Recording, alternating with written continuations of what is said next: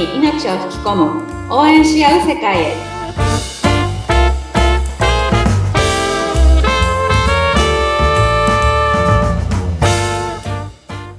キャンプファイヤー公式パートナーの八幡英子です。えー今週もインタビューを務めさせていただきます。ズッピーこと逗子秀次です。えこねさん今週もよろしくお願いします。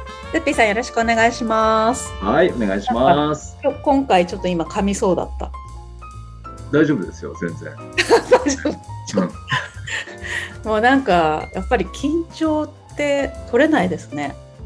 そうですか。全然あの今まで放送を一緒にやってて 全然緊張してるようには見えないですよ。はい。いや緊張するなっていう。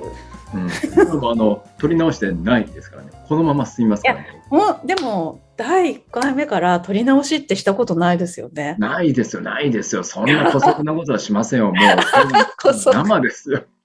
もうねそうインタビューとかねあしまったとかってうん。言うじゃないですか、もうもう失敗したら失敗したまま放送するのがはい。放送です、あのズッピーさんのおかげ。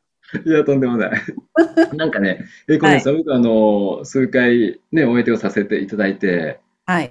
私ズッピーもだんだんねこのクラファンが何かこう掴み始めてきてる手応えを感じてるんですようん。はいなんか私はね、目標の一つとして、ズッピーさんがそのうちクラファンをやってうん、そのクラファンで新たな番組を持つっていうのを目的に設定しました。おおそうかそうか それは面白いかも。これで番組を俺にやらせてくださいっていうクラファンもいいかもしれないですね。その制作費とかね、うん。そういうものを今聞いてる方たちに支援していただいて、はいっていうのは面白いかもしれないです、それ。おやばい、ちゃんとやろ もう私がフルサポートしますから。う。これはもう心強いですね。お姉さんの方の状態で。はいあそうだよね。だからあのクラウドファンディングってありですよね。そうやって僕あのここでこういう放送したいんだけど、あのバックアップしてほしいって、うんうんそれで OK なんですもんね。いや、本当に、本当にそうなんですよ。だから、こういう音声番組やりながら、うん。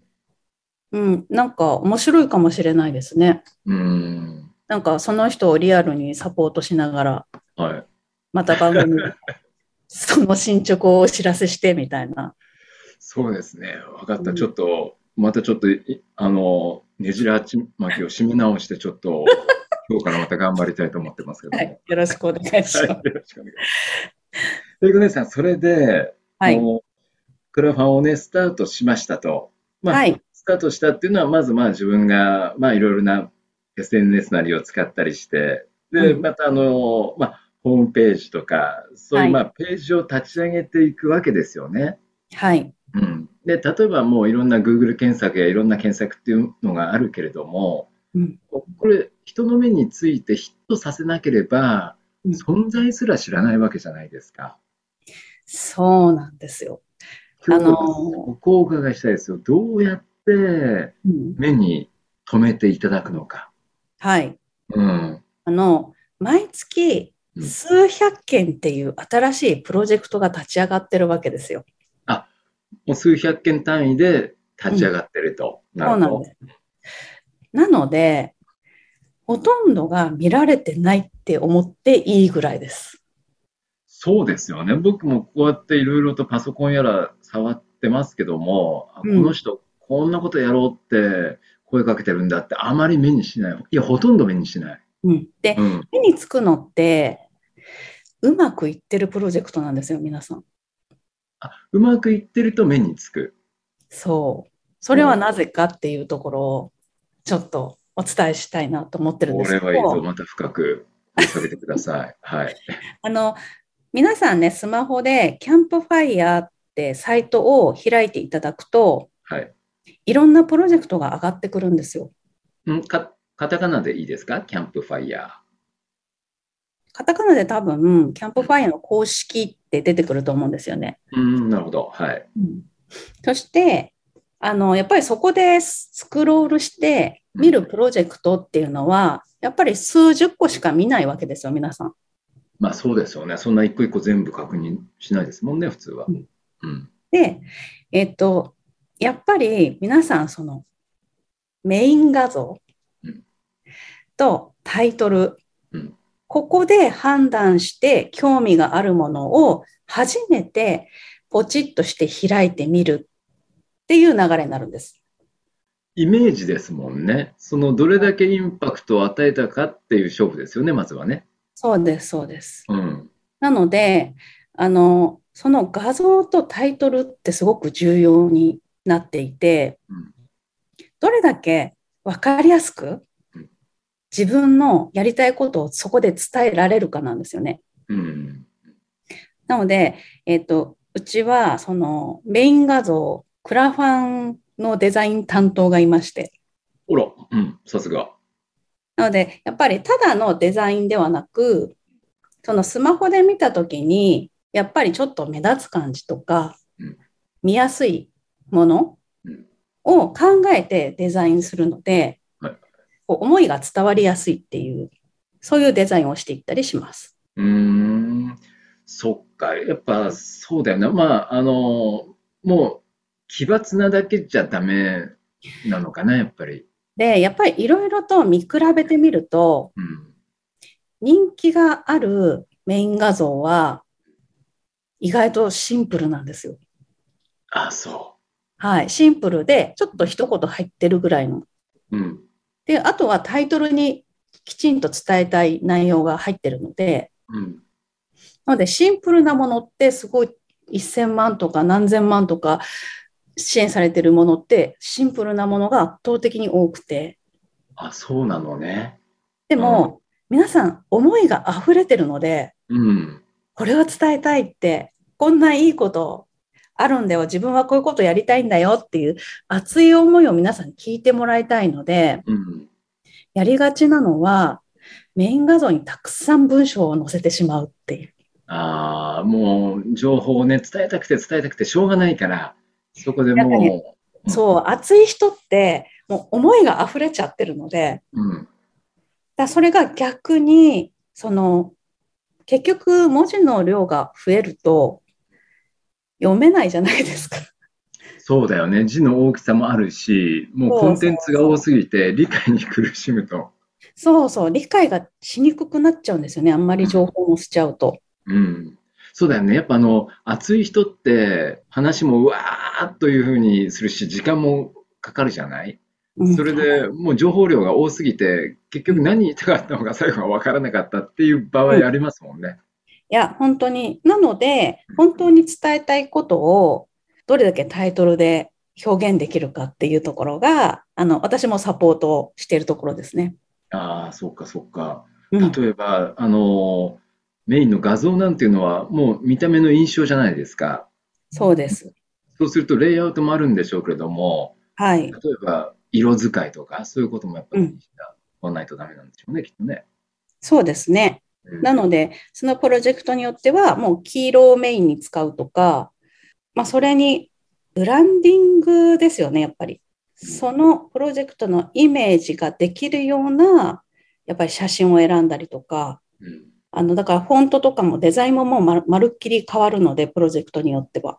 うんうんうん。なので、そうですね、すごいやっぱり時間はかかるところなんですけど、まあそこは腕の見せ所ですよね、作り手側のね。いや、もうすごい慎重に、そのあたりはだから作りますね。うん。うんあとね、その、まあ、メインの画像っていうのは、やっぱ見た目のし、もう視覚的なイメージでしかないと思うんですよ。うんはい。で次に入ってくる情報として、やっぱりタイトル、そこに何が書かれてるのかなとうん。いうところなんですけども、まあ、文字数が多いとごちゃごちゃして分かんないよっていうのは分かるんですけど、そのはい。タイトル決めるの大変じゃないですか。はい。あの、私、キーワードとなる、その文字を私は抜いていくんですよ、最初に。はいはいはい。皆さん、こう、思いがあって、その本文を書いていくんですけどうん、まあ、その中でも、あ、ここがキーワードだなって思うものを私は文字をこう、引っ張り出して、それを組み合わせるっていうのをやるんですよ。うん。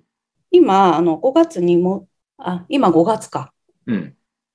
あ、ちょうど今、プロジェクトをやられている長野で農家をやっている方のプロジェクトが今まさに公開されてるんですけど、最初、この方って農業が楽しくて仕方がない農業バカ夫婦が作るスティックセニョールっていうタイトルだったんですね。セニョール。はい。はいで、何のことかわからないんですよ、これだと。うん、わかんなかった。うん。でも本文はしっかり思いがわかりやすく書かれていたんですね。うん。で、私が変えたのは、脱サラして長野に移住。農業未経験の夫婦がスティックセニョールを全国へ届けます。うん。で、まあ、スティックセニョールって多分皆さんピンとこないと思うんですけどうん、まあ、それはちゃんとメイン画像に、そのスティックセニョールの写真を載せるとか、うん。うん。でやると、あ、この夫婦って脱サラして、そして移住までして農家やってるんだなっていうのがタイトルだけでも伝わるんですよね。うん。そうですね。うん。うん。で、誰を目的にしてるかっていうと、皆さん田舎暮らしに憧れているご夫婦って今増えてると思うんですよ。ああ、確かに。はい。だその方たちもこうやって実際に田舎暮らしができるんですよっていうこともお伝えできる。うん。だからそういうあの同じようにこういうふうに移住したいって思ってる人もその支援する流れになるわけです。リターン購入するっていう。うん。確かにそうだ。うん、同じことを思ってる方、共感される方は多いですよね。うん。やっぱりスマホで見る情報って自分と重なること？うん。自分と同じようにこの人を考えてるとかって思うと興味を持ってその内容を見たくなりますよね。確かに、確かに。うん。うん。なのでそこもイメージしてタイトルを作ったりします。おお、そっか。うんいかに共感してもらえるかっていうのは、いかに分かりやすいものであるかってことですね。やっぱね。そうです。皆さん隙間時間でスマホ開いてうん。クラファンのサイトも見るのでうん。やっぱりあんまり内容がごちゃごちゃしてると、うんもうあの理解しようとしないとなかなかうん。何を言ってるのかがわからないってなると、まあ、そもそもサイトも見見られないっていう流れにはなりがちです。なるほどね。うん。そっか。それ見た瞬間に見た方が、クエスチョンマークが残ってるようじゃもうダメなんですね。うん、そそれだともうあっという間に全然違う、うん。あのスクロールしてうん指も止めずに流しちゃうっていう感じ。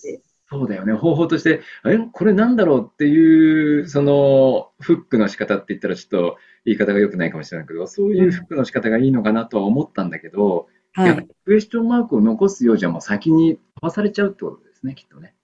なんか皆さんやっぱりそこの差別化っていうか、そういうものって厳しいと思うんですよね。うんち。ょっとでも分かりにくいと、もうあの情報にも入ってこないっていうか、はいはいはいはい。うん。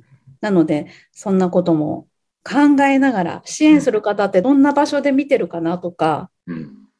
あ、この対象の方って普段どんな生活してるかなとかも考えながら実はうん。こうやってタイトル決めたりもするんですよね。うん。いや、うん、確かにその通りですよ。いかに共感してもらえるかですよね。わかりやすい。はい。うん。はい。ありがとうございます。あの、やっぱり人の目に留まるものはうん共感してもらうことが当然必要だけど、それをどう表現するかっていうところが今日のお勉強でしたね。はい。はい。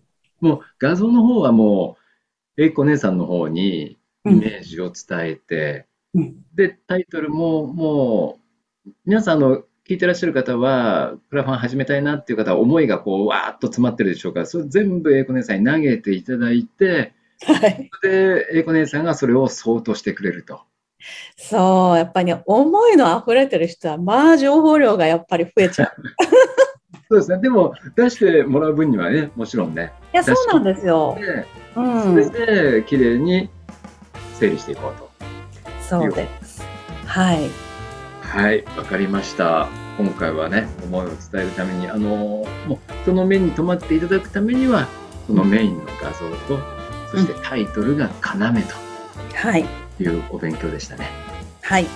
はい。で、小根さん、今週もありがとうございました。はい。ツッピーさんありがとうございました。はい、よろしくお願いします。